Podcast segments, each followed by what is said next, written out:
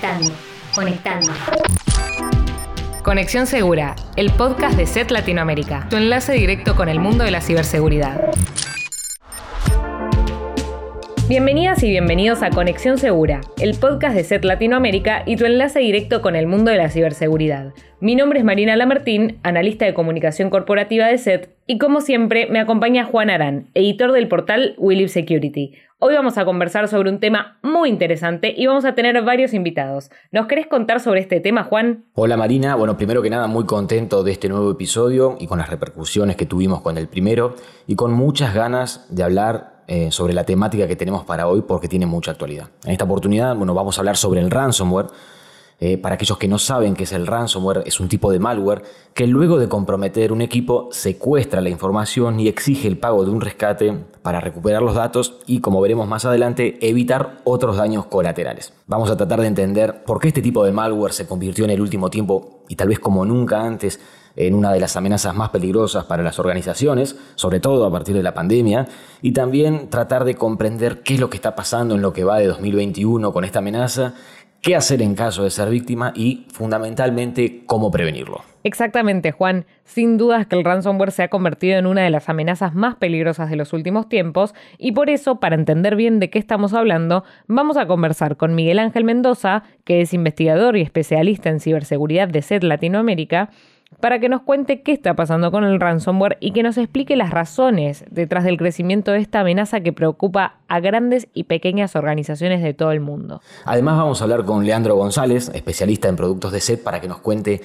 qué tecnologías se recomienda utilizar a las organizaciones y qué otras medidas tener en cuenta para protegerse. Damos comienzo entonces al segundo episodio de Conexión Segura, el podcast de SET Latinoamérica, y enseguida se viene toda la información sobre el ransomware de la mano de los especialistas.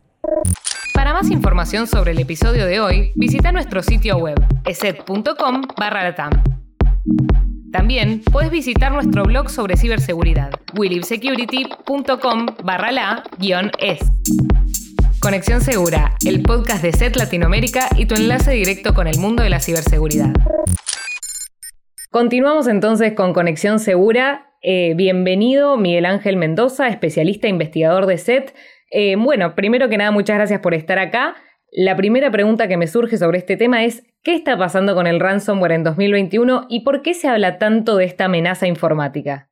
Hola Marina Juan, eh, muchas gracias por la invitación. Bueno, ¿qué está ocurriendo con el ransomware en estos meses del 2021? Eh, comenzamos a identificar ataques cada vez más agresivos, lamentablemente, eh, en conjunto con otras medidas coercitivas. Ya durante 2020 hablábamos de la práctica del doxing eh, aplicada eh, junto al secuestro de la información y ahora en estos meses se agregaron otras prácticas que ejercen presión sobre, sobre las víctimas. Tal es el caso de eh, print bombing, en donde incluso los atacantes imprimen en los equipos de las víctimas los mensajes de extorsión, ataques de DOS, de denegación de servicio distribuido para afectar a los sitios web en caso de que las víctimas se nieguen a pagar o incluso llamadas en frío, es decir, que hasta tienen los números telefónicos de, de, los usuarios que han sido afectados. Es decir, ya lo mencionábamos, al tratarse de ataques dirigidos, se tiene mucha información al respecto de aquellas organizaciones que han sido afectadas y pues, lamentablemente llegan hasta este punto en donde los ataques, como ya mencionábamos, cuentan con estas nuevas características, son más agresivas y por lo tanto eh, también han resultado mucho más lucrativas para estos grupos cibercriminales. Eh, mencionaste, Miguel, en un momento el doxing. El doxing es algo este, que surge en el último tiempo. ¿Podrías contar un poco más qué es? Sí, justamente em, es una práctica en la cual eh, se exfiltra información, dado que eh, incluso el ransomware como tal ya es una de las etapas finales de los ataques porque previamente se tuvo que haber comprometido eh, los sistemas o las redes mediante un acceso inicial, movimientos laterales, escalación de privilegios, incluso ya la ejecución del código malicioso es una de las últimas etapas y previamente, bueno, dado que se tuvo acceso a la información sensible incluso, y a los sistemas y a las redes, eh, estos datos suelen ser exfiltrados.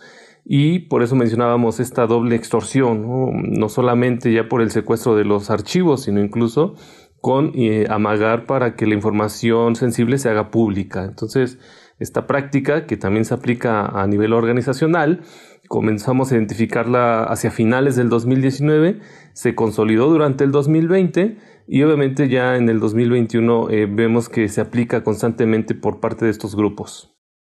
Me imagino que este debe ser un tema que también genera preocupación, el tema de la exfiltración de la información.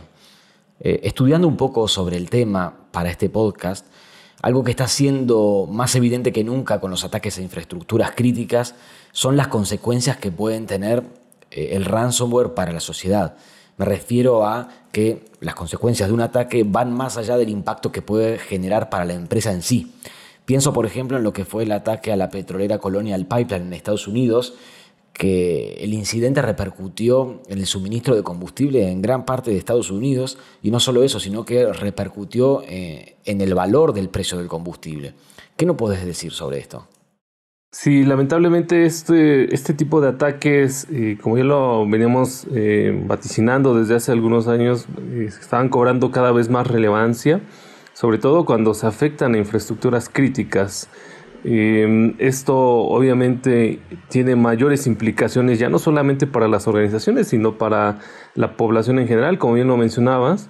Y recordemos lo que sucedía eh, durante la pandemia, en donde incluso eh, un ataque de ransomware se asoció directamente con la muerte de una persona, eh, dado que este ataque bueno, afectó a un hospital y la persona no pudo ser atendida. Entonces vemos que estas consecuencias son cada vez mayores, ya incluso rebasando eh, el tema digital, ¿no? Nos afectan ya directamente y en este sentido, pues obviamente esta ha sido una de las razones por la cual algunos gobiernos lo han, lo han considerado o le han dado la prioridad incluso muy parecida a, los ataques terroristas. ¿no? De hecho, eh, en, los, eh, en la última reunión que se tuvieron entre los presidentes Biden y Putin, fue un tema que estuvo considerada, eh, considerado en la agenda. Entonces, estas consecuencias son cada vez mayores, lamentablemente. Miguel, eh, con todo esto que me estás contando, me surge preguntarte un poco por la historia, ¿no? Porque, no, bueno, ahora estuvimos hablando mucho de la actualidad, que por eso está muy en boga y todo, pero bueno, ¿qué pasaba con el ransomware antes de que se desatara la crisis sanitaria a nivel global? Desde el 2017, bueno, después del WannaCry, si nos querés contar un poco sobre esa historia, y, bueno, sobre todo a partir del 2020, ¿cómo cambió y cómo evolucionó este, este, esta amenaza? Sí, lo que se había identificado incluso desde el 2013, cuando reaparecieron eh, estos primeros códigos maliciosos que se comenzaron a enfocarse en el secuestro de la información, veíamos campañas masivas, intentando afectar la mayor cantidad posible de usuarios, em, con el secuestro de la información, obviamente basada en el cifrado de los archivos, pero los montos no eran tan elevados. Eh, como bien lo mencionabas, 2017, el caso de WannaCry, y hacia finales de ese año comenzamos ya a ver ataques dirigidos. Entonces empezó a haber una combinación tanto de campañas masivas como campañas dirigidas que se fueron consolidando dado que resultan mucho más eh, lucrativas para los creadores o para los desarrolladores de estas amenazas informáticas y eh, empezaron a aparecer ya casos más puntuales en donde empezábamos a ver estas características de incluso de amenazas persistentes avanzadas, donde se hace todo un estudio previo para afectar a, la víctima, a la potencial víctima, comprometer su seguridad y finalmente, como decía hace un momento, ejecutar un código malicioso de este estilo pero eh, obviamente empezamos a ver una reducción en las campañas masivas. Para tener un, dato al respecto, durante el 2020 estas campañas masivas se, se redujeron en alrededor del 35%, de acuerdo con la telemetría de SET, y los ataques dirigidos fueron al alza y, eso es lo que empezamos a ver incluso en los medios de comunicación, ¿no? donde constantemente eh, nos enterábamos de aquellas organizaciones que habían sido afectadas, ya sea porque esta información se hacía pública o incluso porque los grupos cibercriminales eh, lo daban a conocer eh, en foros, por ejemplo, incluso de la, de la dark web. En un momento, Miguel, mencionabas que eh, los ataques dirigidos, o sea, lo comparabas con un periodo previo en donde, si no entiendo mal, eh, eran más masivos, o sea, que afectaban a organizaciones, usuarios hogareños, y hablaste también de una mayor sofisticación. ¿Nos podés explicar un poco más eh, esto, qué, fue, cómo fue esta transición o qué implica esta sofisticación? Sí, prácticamente lo que estuvo sucediendo es que las organizaciones, obviamente como bien preguntaba hace un momento eh, Marina, eh, tuvieron, y en general todos cambiamos muchos de nuestros hábitos derivado de la pandemia. Hubo una mayor cantidad de, conexiones eh, remotas y esto obviamente no fue ajeno a los, a los grupos cibercriminales y en particular a los grupos que utilizan ransomware para, para afectar em, o para generar daños. Y obviamente bajo estas condiciones, pues eh, empezaron a desarrollarse otras modalidades de ataques. En particular, eh, comenzamos a identificar un aumento considerable en la cantidad de mm, ataques de fuerza bruta o de, de diccionario a servicios remotos como RDP. Y esta fue una de las medidas más utilizadas para poder comprometer los accesos de las organizaciones. Em, en cuanto a esta sofisticación, bueno, ya mencionaba algunas otras características, una etapa inicial de reconocimiento, de lograr el acceso a los sistemas, a las redes, posteriormente comenzar a realizar otras actividades eh, como escalar privilegios, realizar movimientos laterales en los sistemas y finalmente poder comprometer ya la información que resulta mucho más sensible, después de tener todo este control prácticamente de la infraestructura pues obviamente eh, considerar cuál podría ser la información mucho más sensible para la organización y afectarla directamente para que eh, se pudiese tener eh, o se pudiese monetizar este ataque que es uno de los o es el principal objetivo de los grupos cibercriminales poder obtener una ganancia económica que como ya lo, lo hemos visto también eh, durante el 2020 se han solicitado los montos más elevados eh, para pagar los rescates, incluso de millones de dólares. Eh, o sea que, perdón, el, teletrabajo ha tenido un rol clave en este aumento también del ransomware a partir de, lo que fue la pandemia, ¿verdad? Bueno, no, no es un tema ajeno, por supuesto, todo lo ocurrido durante la pandemia y con las nuevas condiciones de trabajo. Pero obviamente el ransomware ha operado ya desde hace muchos años. Lo que ocurrió en realidad con el teletrabajo es que más servicios de las empresas se tuvieron que em, publicar o hacer de manera pública o generar nuevos accesos remotos para los colaboradores. Y esto lamentablemente ha servido como otra manera u otra fuente en la cual los atacantes pueden utilizar para llevar a cabo eh, este, este, tipo de ataques dirigidos. Em, ¿Qué es lo que ha ocurrido? Bueno, que obviamente más servicios eh, están disponibles, se abre un abanico de posibilidades y obviamente hay una mayor exposición de las organizaciones y esto por supuesto que ha sido aprovechado por los cibercriminales. De hecho, bueno, desde que inició la pandemia, SET detectó eh, alrededor de 56 mil millones de intentos de ataques de fuerza bruta, eh, intentando obviamente obtener credenciales de acceso a servicios como RDP. Entonces, esto es lo que nos muestra justamente que los recursos que estamos utilizando diariamente dentro de las organizaciones también podrían ser aprovechados por cibercriminales. Miguel, últimamente he escuchado hablar mucho sobre el ransomware as a service. ¿Cómo funciona este modelo de negocio y cómo ha impactado en el escenario global en este último tiempo? Bueno, es un tema bastante interesante porque de hecho se considera que esta modalidad de negocio cibercriminal es la que ha contribuido también a, a ver esos grandes problemas que hemos identificado en los últimos meses. Y bueno, contrario a lo que se cree, en donde se piensa que hay un atacante solitario que está organizando eh, este tipo de estragos para las organizaciones, la realidad es que se trata de grupos muy bien organizados, eh, incluso que trabajan en esta modalidad de programa de afiliados y que cuentan con perfiles o roles muy bien definidos, desde los desarrolladores del código malicioso como tal, hasta aquellos que se encargan de lograr la explotación de alguna vulnerabilidad o, lograr los accesos iniciales, eh, son perfiles bastante especializados que incluso son reclutados para crear estos grupos cibercriminales eh, bastante bien organizados. Y de esta manera, bueno, que puedan lograr distribuir los códigos maliciosos. Incluso podríamos hablar de personas que no cuentan con los perfiles técnicos necesarios, pero que pueden utilizar el código malicioso desarrollado por un tercero y de esta manera, bueno, vemos que las consecuencias son cada vez más graves para las empresas. Es decir, hay distintos perfiles, desde perfiles muy técnicos hasta otros que no lo son tanto, pero que en conjunto logran las infecciones y logran también comprometer la información de las empresas.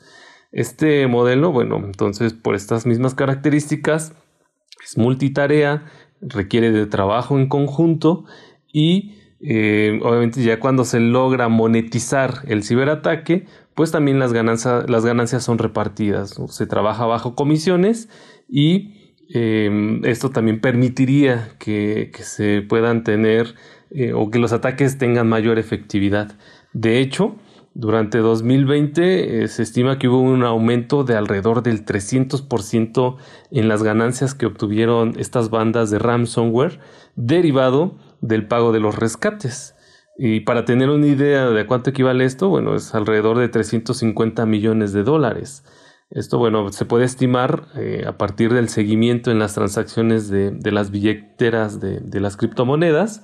Y pues obviamente nos muestra que se trata de un negocio cibercriminal bastante lucrativo y que por obvias razones eh, ha tenido un impacto muy considerable para las empresas. Clarísimo, Miguel. Y hoy, considerando lo que ha sido el 2020 y cómo viene transcurriendo el 2021, eh, ¿podemos decir que ya hemos visto lo peor o aún queda más por verse de cara al futuro?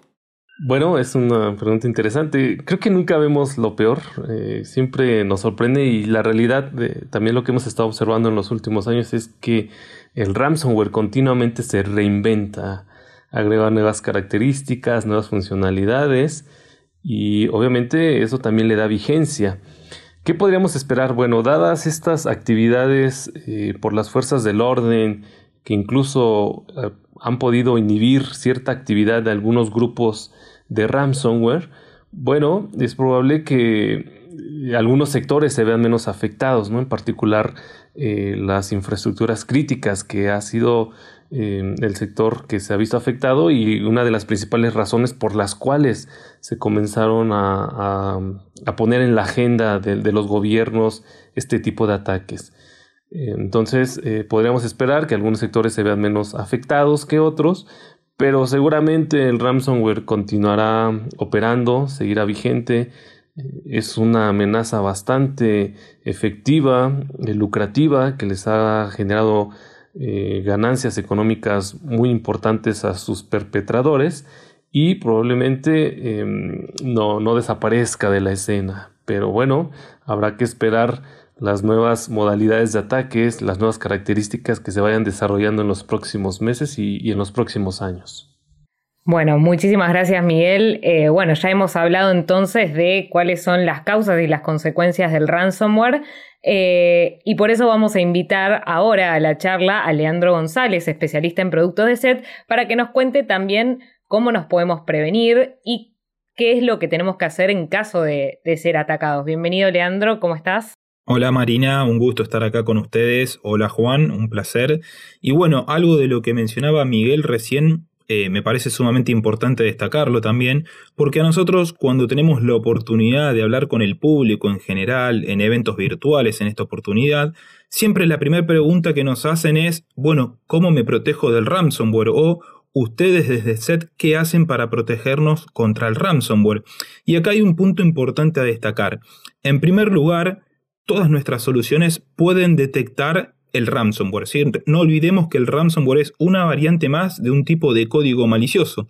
Así como tenemos virus, gusanos, troyanos, spyware, también tenemos el ransomware.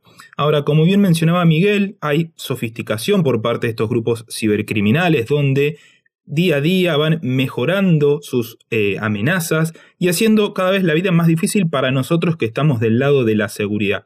Nosotros como empresa de seguridad tenemos que estar al día de esas cosas y poder brindar soluciones efectivas para el público en general. Por eso me parece importante destacar esto que mencionaba Miguel de los ataques remotos, principalmente al protocolo RDP, cómo han crecido y eso nos permitió a nosotros poder identificar un, patrón de comportamiento estándar de estos grupos cibercriminales y desarrollar una tecnología específica para evitar este tipo de ataques. Sí, como bien mencionaba Miguel, este es el primer punto tal vez o el punto inicial para un ataque de ransomware dirigido y nosotros podemos bloquear ese primer intento de ataque evitando que en una segunda etapa pueda llegar un ransomware a la organización. Y en el caso de que llegue alguna variante de ransomware a la organización, ahí tenemos otro tipo de tecnologías que intervienen en juego, desde un módulo específico para detectar comportamiento asociado a variantes de ransomware. También obviamente tenemos tecnología de machine learning e inteligencia artificial para detectar este tipo de comportamientos sospechosos, pero con una buena base de una solución de seguridad hoy es suficiente para en una primera etapa poder bloquear o detener algún tipo de ataque de algún ransomware de los que estamos viendo. Muy interesante lo que nos estás contando, Leandro. Es importante esto de que eh, simplemente teniendo una solución de seguridad ya con eso se está previniendo un montón eh, y que no es necesario, quizás eh, las empresas piensan que necesitan un montón de inversión o, hacer un montón de cosas para prevenir o, bueno, para solucionar este, esta amenaza y no es así. Total, totalmente. Eso es, así, digo, una buena base es una solución de seguridad, como decíamos. Obviamente después tenemos que buscar una solución que sea confiable, que sea reconocida en el mercado, pero también acá me gustaría destacar que no es solamente implementemos en este caso una solución de seguridad y listo. Digo, lamentablemente no es así. Después tenemos que entrar en una cuestión de mantener esa solución actualizada, de gestionarlo de manera correcta. Digo, hemos visto ataques de grupos cibercriminales que operan con ransomware donde lo que hacen es, como mencionábamos, ¿no? acceder por estos escritorios remotos o estas conexiones remotas, desactivar una solución de seguridad y luego implementar el ransomware para que cifre la información. Y eso va más allá de la solución que tenemos implementada, sino que va más de un lado de la gestión, ¿no? de gestionarlo de manera correcta. Entonces, me parece que es importante no solamente destacar una solución de seguridad en los equipos a proteger, sino también gestionar esa solución de manera correcta. ¿no?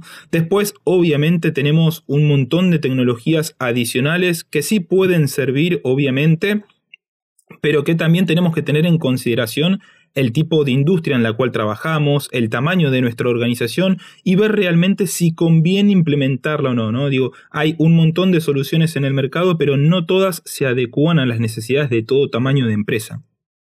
A partir de estos cambios que hemos visto en el ransomware, sobre todo en 2020, y el crecimiento de estos programas de afiliados que permiten la participación de más criminales que básicamente buscan sacar provecho económico de este esquema, me imagino que se ha diversificado la forma de propagación del ransomware y que dejó de ser simplemente un correo de phishing el mecanismo de infección principal. ¿no? O sea, esta diversificación supongo que ha complejizado el panorama del ransomware también para las organizaciones.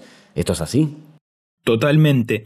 Es importante destacar que en los últimos tal vez cinco años, tal vez Miguel pueda, pueda brindar un poco más de luz sobre las fechas exactas, ¿no? Pero digo, es cierto esto que mencionás por ahí uno cree que eh, el ransomware solamente se propaga por correo electrónico y depende de que un usuario haga doble clic y eso ha cambiado en el último tiempo, ¿no? Recién mencionaba Miguel que tal vez el ransomware es una de las últimas etapas de un ataque. ¿Por qué? Porque primero pudo haber un acceso remoto, pudo haber una explotación de alguna vulnerabilidad, pudo también haber obviamente un correo electrónico y algo de lo que hemos visto, que, es un término que hace tiempo empezamos a utilizar, es el de ransomware, ¿sí? que es una mezcla entre ransomware y gusano.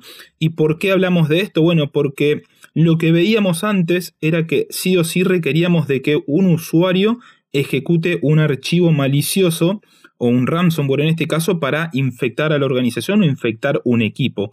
Y si mal no recuerdo, creo que con WannaCry, que fue uno de los primeros eh, ransomware que implementó este tipo de mecanismo de manera masiva, era que una vez que infectaba un equipo, tenía la capacidad de encontrar otros equipos dentro de la red y propagarse, es decir, desplazarse hacia otros equipos y empezar a cifrar información sin la necesidad de que otro usuario tuviese que hacer clic en ningún tipo de ejecutable. ¿sí? Entonces, fíjense cómo esto de manera masiva y con una técnica hasta ese momento novedosa permitía que a través de comprometer solamente a un usuario se podía comprometer toda una red corporativa en muy poco tiempo. Perfecto. Leandro, yo te hago otra pregunta. ¿Qué soluciones no tecnológicas existen para protegerse del ransomware y bueno, de otras amenazas? Bueno, eh, es una buena pregunta también, Marina, porque como decíamos, ¿no? Hay una serie de, de, cuestiones a tener en cuenta, ¿no? Mencionábamos la parte tecnológica, también hablábamos de la parte de la gestión de esa tecnología que me parece sumamente importante, pero también hay un punto no menor que tiene que ver con la educación de los usuarios, ¿sí? la concientización de los colaboradores de una organización. Y acá no hablamos de que sean expertos en ciberseguridad o en tecnología, pero sí que tengan ciertos conocimientos básicos y, por ejemplo, puedan identificar un correo falso de una persona que ellos no conocen o que puedan detectar algún potencial riesgo por hacer algún tipo de acción dentro de los equipos, no sé, navegar por algún sitio web, descargar algún tipo de software que no es legítimo, todas cuestiones que hacen a la seguridad. ¿sí? Entonces, tal vez para resumir, y, me parece que este es un buen punto para, para toda la audiencia, tenemos que apoyarnos en la parte tecnológica, que ya mencionamos bastante, la parte de la gestión, es decir, gestionar esas tecnologías de manera correcta, y un punto muy importante sigue siendo la educación de los usuarios, de los colaboradores, para que sepan identificar estos potenciales riesgos y de esa manera, interactuando entre estos tres pilares, vamos a elevar muchísimo el nivel de seguridad dentro de una organización.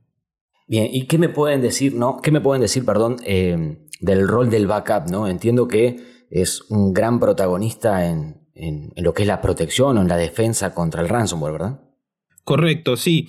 Hoy vemos que el backup sigue siendo tal vez una de las formas más fáciles y más rápidas de poder recuperar la información que ha sido comprometida. Pero acá hay un punto que tenemos que tener en cuenta, como bien mencionaba Miguel, hoy estos grupos cibercriminales exfiltran la información y luego extorsionan a las compañías, ¿sí?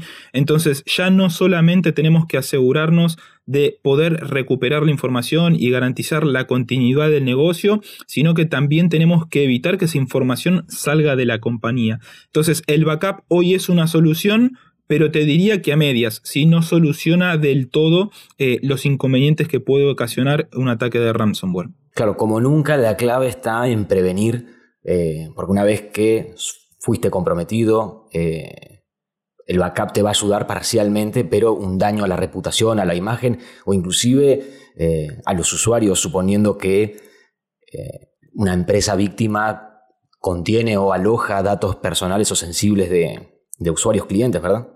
Totalmente. Hoy una herramienta de backup, como decís, te va a solucionar este tema parcialmente. Por eso es muy importante trabajar en la prevención, ¿no? No solamente para evitar un posible incidente, sino como bien decías, Juan, para resguardar la información sensible tal vez de nuestros clientes, de nuestros usuarios, digo, dependiendo del tipo de industria, podemos ver dónde está esa información sensible.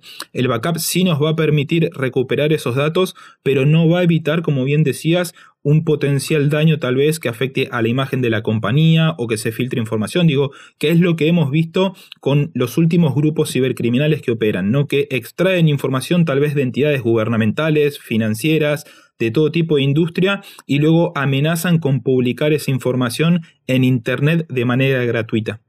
Bueno, muchas gracias Miguel Ángel Mendoza y Leandro González por haber estado acá. Eh, fue un placer tenerlos en este segundo episodio del podcast. Por el contrario, muchas gracias Maru, muchas gracias Juan, ha sido un enorme gusto. Bueno, gracias Maru y Juan, un placer haber participado en este episodio del podcast de Ser Latinoamérica junto a ustedes. Bueno, Juan, increíble todo lo que nos han contado los especialistas para entender la magnitud del ransomware y sus consecuencias, pero también la forma de prevenirlo y solucionarlo en caso de ser víctimas de esta amenaza. Les recordamos a todos los usuarios que pueden leer las novedades sobre esta amenaza y sobre el panorama de la ciberseguridad en welivesecurity.com barra la es. Sí, antes de despedirnos también los invitamos a seguirnos en Instagram, Facebook y Twitter. Nos pueden encontrar como STLA y en LinkedIn como ESET Latinoamérica. Gracias por estar del otro lado y habernos acompañado en este segundo episodio. Nos vemos en el próximo episodio de Conexión Segura, el podcast de ESET Latinoamérica y tu enlace directo con el mundo de la ciberseguridad.